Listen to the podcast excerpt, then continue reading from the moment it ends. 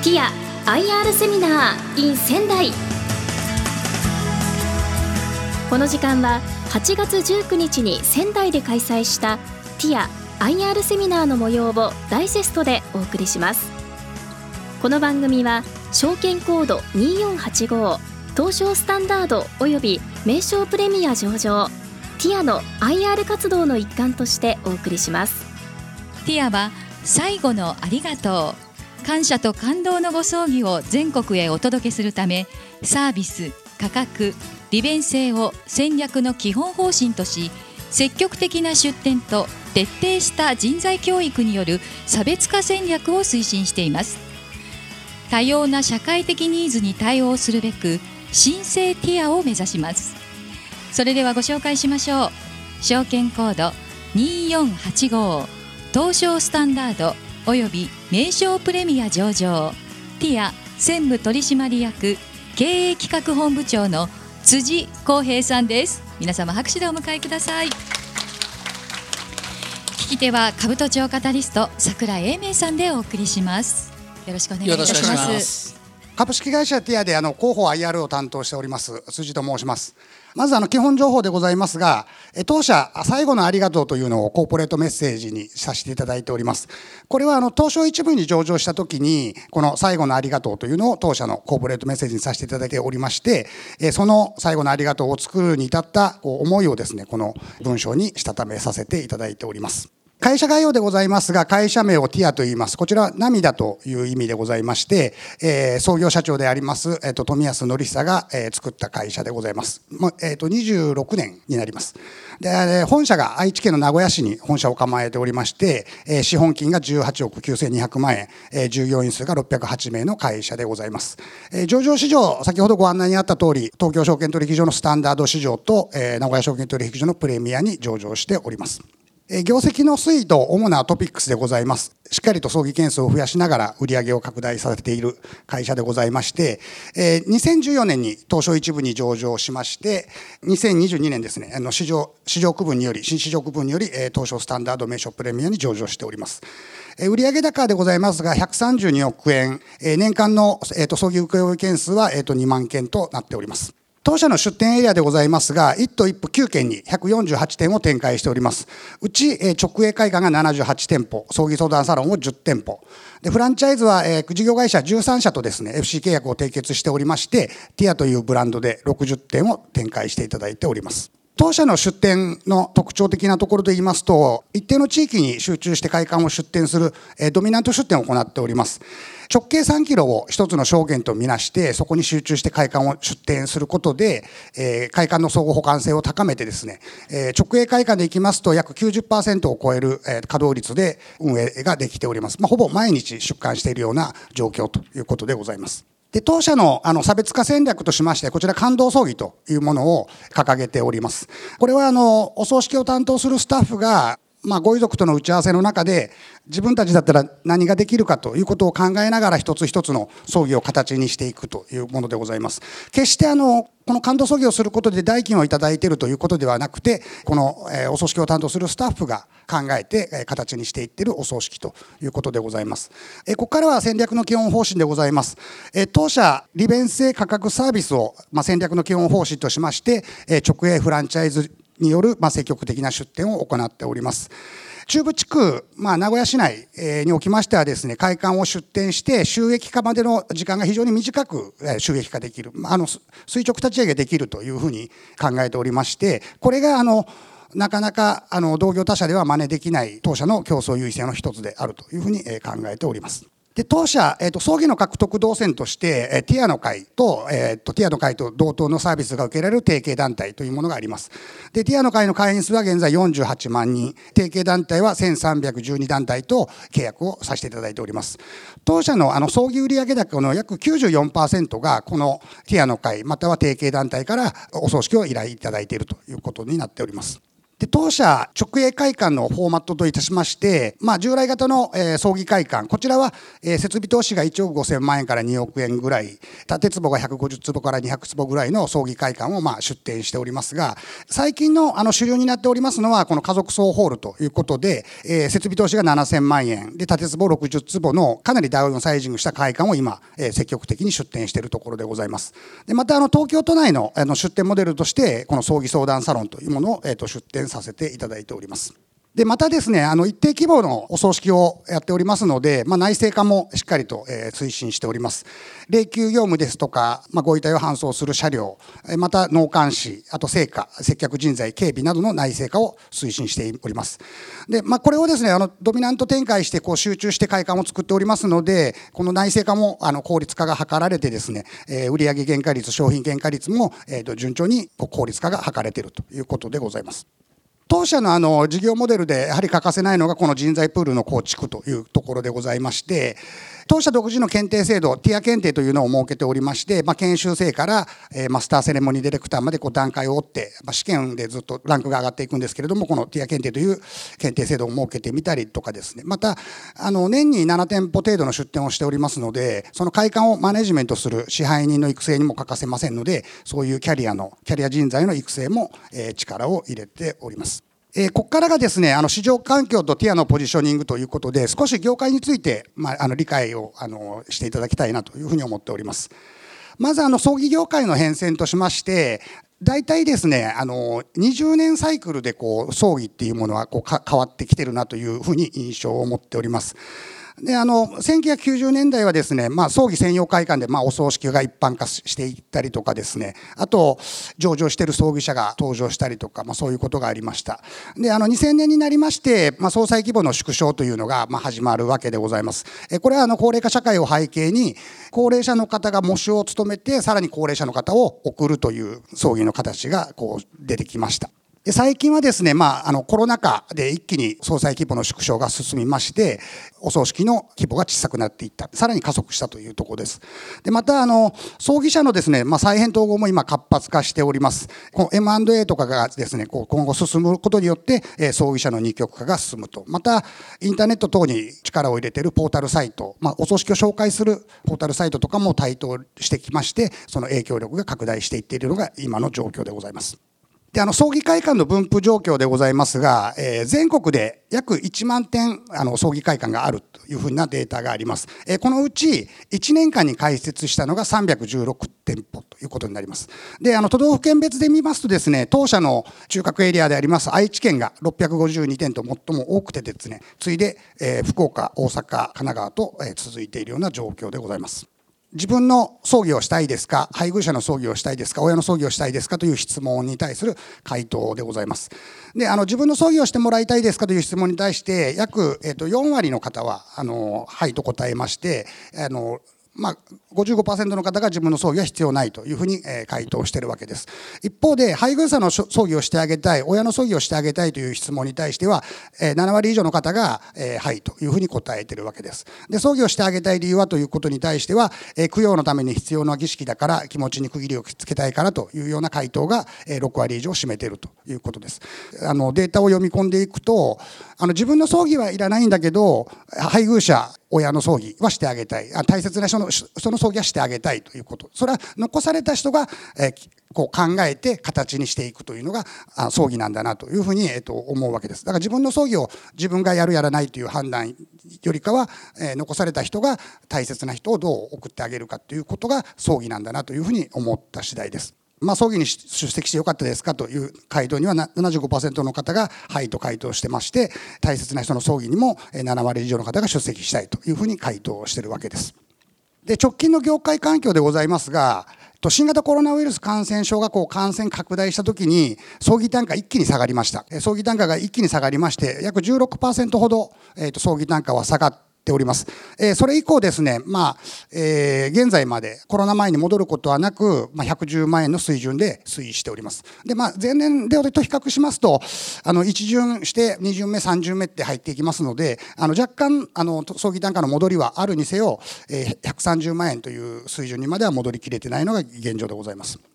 で、えー葬儀の、まあ、将来見通しでございますが、えー、人口動態を背景にですね、まあ、2040年までは葬儀の需要は増えるというふうに、えー、データが出ております。えー、現在の約1.2倍まであの亡くなる方は増えるというふうに言われておりますが、一方であの構造的な要因で、まあ、葬儀単価はこう低下しております。えー、従いまして市場規模というのはですね、まあ、2019年をピークにまあ緩やかに縮小していくだろうというような、えー、データが出ております。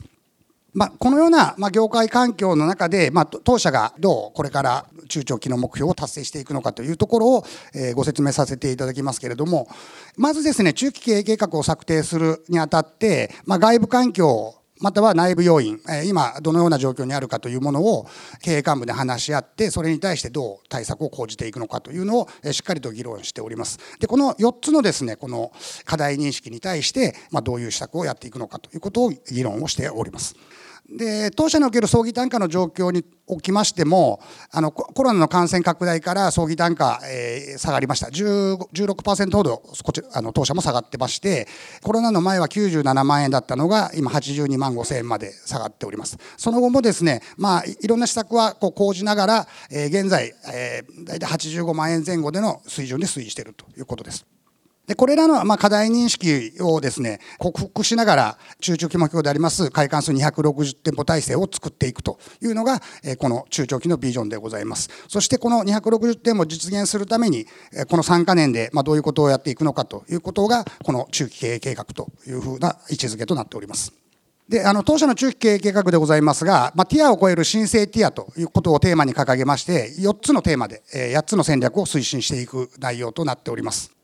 えー、まずあの出店でございますが、あの直営、えー、フランチャイズともにですね、年にまあ 6, 6店から8店をまあ出店を計画しておりまして、まあ、計画最終年度となります、えー、2025年9月期の、えー、期末の開館数は182店を計画しております。また、改装計画につきましても、年に1店舗。で、また、あの、新卒の採用計画についても、約、約80名の採用を計画しております。で当社ですねあの重点施策として4つの重点施策をこれまでやっております、まあ、継続して今もやってるんですけどもやっております。まずあの中核エリアのシェア向上にこだわった営業促進の実施ということでこちらはあのコロナの影響で葬儀単価がこう下がる中でそれをまあリカバリーするために件数をしっかりと取りに行くということで価格訴求力を高めたテレビ CM ですとか中吊り広告折り込みチラシなどの営業促進をまあ積極的に実施しております。この結果ですね、まあ、葬儀件数についてはしっかりと増やして、まあ、葬儀単価の低下を補いながらあの葬儀件数の増加につながったということ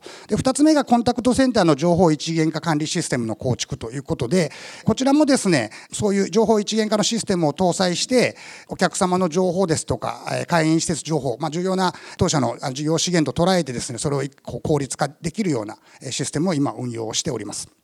またデジタルトランスフォーメーションですね、まあ、DX またはサスティナビリティトランスフォーメーション SX のあの推進する事業本部を立ち上げましてさまざまなあのサスティナビリティ関係等についてもですねしっかりと情報発信を行っております。また創業付帯業務の内製化も引き続きやっておりまして、まあ、先ほどご説明しました接客人材ですとか警備床エンバーミングなどの内製化を推進しております。今期からの新たな取り組みとして3つご紹介させていただきますがまずあの多様な葬儀ニーズに対応したマルチブランドの推進ということで、まあ、従来のあの車窓ですとか一般層家族層直送民生層等々あのやっておりますけれどもここであのインターネットのポータルサイトがこう台頭する中で、まあ、そこと対抗するというところでこのティアシンプルというものを、え立ち上げました。今年の4月からですねこのティアシンプルという営業をスタートさせてましてこの4つのブランドでですね葬儀を獲得していくというのを今進めているところでございます。で2つ目がですねトータルライフデザイン事業の創出ということで当社葬儀のもこなりわいとしましたけどもよくよくですね考えてみると、まあ、こう葬儀をこう葬儀の前後ろ、えー、でこうビジネスのこう循環サイクルを作るって結構そういうマネタイズできるところが結構ありましてですねそれをいかに事業化していくかというのが今のこのトータルライフデザイン事業のところでございます。でまずあの生前の関わりとしてはこの生活関連サービスをスタートさせまして当社のこの48万人の会員に向けてですねこうチラシを打って例えばあの水回りのお掃除機ですとかクーラーの洗浄ですとか、えー、そういうものをこう営業しているということです。で2つ目が事前準備としての関わりということでこれはあの当社がですね樹木葬を作りました樹木葬を作って、えー、それを会員向けに販売していくと会員様向けに販売していくということです。であの当初ですね51区画まずあの樹木葬を作ったんですけどもこれあの2日で完売しましてですね後からその樹木葬が買いたかったという方から非常にですねあの、えー、お叱りの言葉を受けるぐらい好評で売れております。でさらにこれを、えー、樹木葬をあの拡販するように今区画をどんどんどんどん開発しているところでございます。で3つ目があの葬儀における関わりということで宗教者の紹介サービスとかですね。あとは、えっと、エンバーミングの、えー、拡充だとかこういうことを行っております。でで4つ目が葬儀後の関わりということで、え相続不動産の支援サービスということです。でこちらもあの実際にお葬式が終終わった後にまあ、相続のことですとかあと不動産をもう売却したいとかそういうことをですねこちらからアウトバウンドコールをかけてそういう潜在的ニーズを掘り起こしていくということをやっております。であの今このあの4つのトータルライフデザイン事業を回しておりまして一定のまあ売上規模が作れてきておりますさらにこれを強化すべく今さらに体制を整えているような状況でございますで3つ目の取り組みがですねみんなのシンティアプロジェクトということで人事制度改革に取り組んでおります。これは、えーと、昨年の下期から取り組んでおりまして今経営層を交えてですね人事制度を改革していってるということ。であの、まあ、入社後の短期間での離職の防止ですとか、まあ、採用時のぶどまり率の解消で人的資本の再配分など、まあ、この人事制度改革を進めることによってより働きやすい環境であるとともに、えーと人の効率化を図っていくと。当社が人の部分で行き届いていなかった部分をさらに行き届かせるような制度改革を行っております。これらのま取り組みによってですね当社計画最終年度には売上高156億円を計画しておりまして経常利益で12億円当期純利益で7億8500万円を計画しております。ここからがですねあの少し、えー、数字の話をさせていただきます。当社あの8月にあの第3四半期の決算を発表しておりますけれども第2四半期の連結業績ということでご紹介させていただいております。で売上高ですけれどもあの前年同期で6.2%の増収で73億2000万円。経常利益が8億1100万円。当期純利益が5億4300万円となりまして前年同期比で7%の減益となっております。であの一応計画には沿った進捗で今推移しておりましてですね第2四半期もしくは第第3四半期でも、えっと、増収減益という発表にはなっておりますがまあ、最終的には計画通りの着地になるというふうに、えー、見ております。バランスシートの状況ですけれども、総資産が148億3600万円、純資産合計が78億5800万円、自己資本比率は53%となっております。であの今期の、えー、業績予想でございますが、売上高が6%増収の140億円、えー、経常利益が3.5%増益の10億8500万円、えー、当期純利益が24.9%増益の、えー、7億1000万円を予想しております。で、え、この連結業績予想の前提条件でございまして、この、え、増減要因分析、まあ、しっかりと、え、既存店の件数を伸ばしながら、えー、新店の増収効果によって、え、売上高の増収を予想すると。で、経常利益予想では経費の増加は見込まれるものの、売上高の増収効果、または売上原価低減で増益を予想させていただいております。えー、最後ですけども、えー、と配当方針でございますが、安定配当を基本方針としまして、えー、業績向上時には積極的な利益還元を行っていく方針でございます。で昨年の年間配当金につきましては、1株につき20円、今期の配当予想につきましてもえ20円を予定しております。以上であの当社のプレゼンテーションとなります。えー、ご清聴いただきましてありがとうございました。はい。御社その東海地区といいますか名古屋近辺では非常にシェアが高いというふうに見ているんですけども、えまあ、ドミナント戦略が走行してきたっていうこともあると思うんですが、はいはい、これ全国で、はい、例えば20%以上のシェア取ったらどうなっちゃうんですか、はいえーと、当社ですねあの今あの名古屋市内で、えー、大体27%ぐらいのシェアを持っております。大手の互助会が2社ありましてで当社はそのあのシェアトップを取ったり取られたりっていうぐらいの位置づけで大体こう激しい競争をこう繰り広げているところでございます。であのまあ、名古屋市内で 20%, 20を超えるシェアを取ったということが結構あの、まあ、IR の時とかにも非常にまあ評価していただいてて、まあ、名古屋市内で25%のシェアを取れるんだから全国のシェアも25%取れるでしょというような、えー、アナリストの方もいらっしゃいます。まあ、全国ブランドあの葬儀でこう日本中に同じブランドを展開しているっていうのはありませんので、え当社はあの日本で一番ありがとうと言われる葬儀社を目指して、まあ、この20%日本全国の20%のシェアを取れ取れるような葬儀社でありたいというふうには思っております。で多分その背景となる一つはやっぱり人材のところだと思うんですけどもあのいろんな会社さんが人材教育はされてると思いますがあそこまでできちゃうっていう人材教育の秘訣ってどこにあるんですか、はい、はい、えーと当社の社長が常日頃あの葬儀の、まあ、この業界で差別化するというのはもう人で尽きるということを、えー、常々言ってましてであの当社ですね、まあ、新入社員を大体、まあ、20名から30名ぐらい毎年あの新卒で取るんですけども6か月間ですねあの座学とか OJT で6か月間まずあの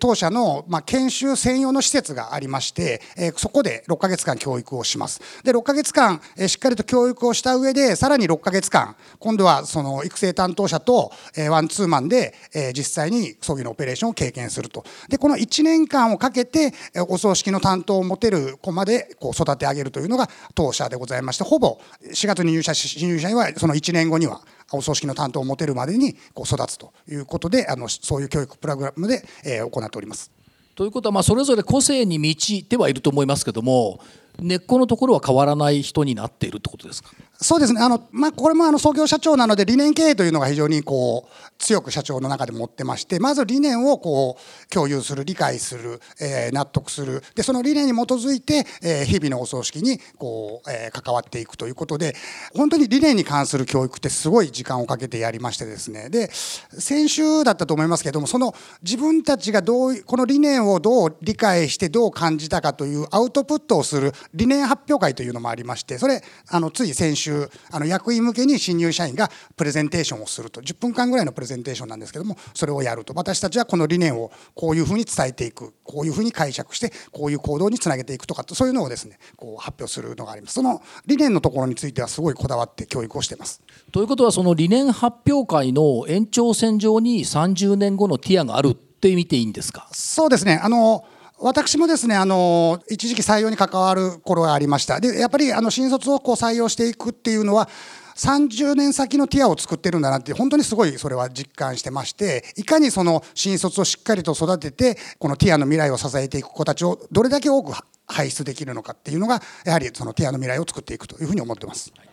それから、えーと、新生ティアっていうところのご説明がありましたけども、まあ、ティアを超えるって最初分かんなかったんですけどもティアを超える新生ティアの中で内製化の拡大っていうのがあったんです。これはいろんな業務を内製化していくっていうことでいいんですね。はい。結構ですね葬儀のあの業界ってこう分業体制になってまして霊柩車のみを専門に扱う会社があったりとかですね。あと、まあ、あの納棺ですね。納棺をのみを行う会社があったりとかそういうふうにこういろんなこうパートナー企業が支えて一つの葬儀をこう形にしていくんですけれども、まあ、当社年間2万件ほど直営でも1万2000件を超えるぐらいのお葬式がありますので、まあ、それをもう今どんどんどんどん内製化していってるということです。えー、そうすることによってあの外部に出ていくお金が、えー、抑えられて、えー、であの売上原価率があの改善できる、まあ、利益率が改善していくというのを今拡大しているところでございます。そしてもう一つその新生ティアを代表するところで見ていくとトータルライフデザイン事業っていうのがございましたけども確かにそのティアの会48万人提携団体1312団体っていうこれはやっぱり大きいですよね。本当にですねこのまあ、一つのこう市町村があるティアという市町村があるぐらいの規模感ですので、まあ、そこをどういかにこうマネタイズしていくかというところが一つこう問われているところかなとで今今までですね割とこう会館を作ってシェアを取るというのがずっと、えー、今までのあの当社の重要な戦略だったんですけどもやはりあのコロナでこう経営環境が劇的に変化する中でいかにこのマネタイズしていくかというところが改めてこう問われているというふうに思っております。であの特にですねこの、えー、宗教者紹介サービスですとかあと、まあ、相続支援、まあ、不動産支援サービスとかはですね原価性がないほとんど原価性がないものなのでもう直接売りに立って直接こう利益に寄与するというようなところもありますのでいかにこれをこう拡大していけるかというところが一つ、まあ、ティアとして、まあ、本当に申請ティアとしてどうこれからあの立ち上がっていくかというふうに捉えております。でもともとその御社物を販売しているわけじゃないじゃないですか、はい、サービスを売ってますよね。でそのサービスは超一流でしたよね今拝見したら、はい。でそのサービス力で例えば物を売っていくとすごいんじゃないかと思うんですが、はい。どうですか？これあのさえー、と樹木葬の販売でその51区画を販売したというのがご説明したんですけどこれですねあのちょうどこのオープンした時がこの2月で開館が割と忙しい時期が大体2月3月というのはすごい開館が忙しいのでその会館のスタッフをこうヘルプでは呼べないと。なのでそういう営業を得意とするあの法人営業をやってるメンバーとかあと会館をマネージメントしてるメンバーとかを集めてですねえーとね、3日間ぐらいこうトークスクリプトを作ってですねでこうこう言ったらこういう営業をやっていこうっていうのをこうあのそれぞれがこう勉強会をやって、えーいざその当日に臨んだわけです。で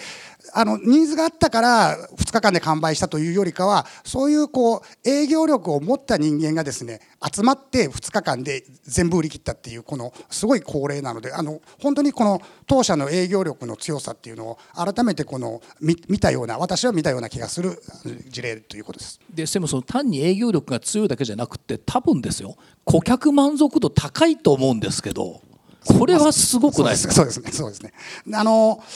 本当にですねこのまあ、樹木葬もしっかりですけどこの相続不動産支援サービスもそうですけど黙っててですねこう売り上げに立つようなことじゃないんですね。例えば不動産支援サービスとかですとあの不動産屋さんにこう相談すると思うんですね。それをいかにその不動産屋に相談することなくティアに相談していただけるかということで、まあ、お葬式終わった後にですねあの女性のスタッフがですね電話して何かお困りごとありませんか？これこれこれ大丈夫ですか？みたいな感じのことを一件一件やるんですね。でそれやって初めてそういう潜在的なニーズをあの顕在化させてそれをこう売り上げにつなげていくということですので本当にそういういう意味でのこうお客様もしくは会員さんとの信頼関係の上に成り立っているというふうには思っております。そうですねあとあの、まあ、顧客満足度っていうところがありましたけどもそれやっぱり常に考えてるっていうことなんでしょうね。そうですねあの本当にこれはあのコロナで影響を受けたというのがやっぱり当社にとって大きかったです。で、まあ、コロナコロナの中でまずは件数でその単価をカバーしていくっていうのでその中吊り広告をやったりテレビコマーシャルを変えたりっていうのを3年ぐらい、まあ、今今でもやってるんですけど3年ぐらいやっててで今度はそれに今度はじゃあどういうものをやっていくかというのでこのトータルライフデザイン事業をえそれぞれ走らせていってたでそれをまあ最終的にこう一つにまとめてこういうふうな打ち出しを、まあ、IR としてさせていただいてますけどそれぞれがそれぞれ各スタッフがですねいかにこう今のこの難局を乗り切るかというので考えて、え形にしていったというふうにえ考えてます。あとよく質問で出てくると思うんですけども仙台でティアさんにお葬式やってほしいと思ったらどうしたらいいんですか？まああの今はちょっとあの実際にお葬式をこう提供するのは、まあ、む無理ですでただまだあのフランチャイズもやってますので、まあ、そういう会社さんとご縁があればあの突然こう仙台にティアという会館が出てきたりとかもしますので、まあ、それまであのお待ちいただけたらというふうには思っております。ありがとうございます。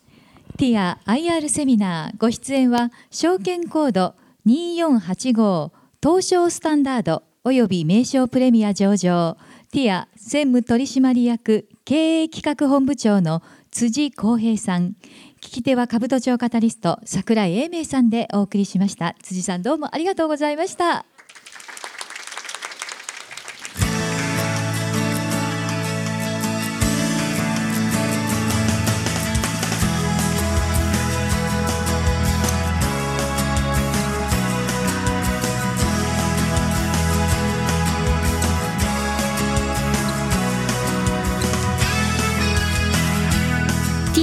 IR セミナーこの番組は証券コード2485東証スタンダードおよび名称プレミア上場ティアの IR 活動の一環としてお送りしました。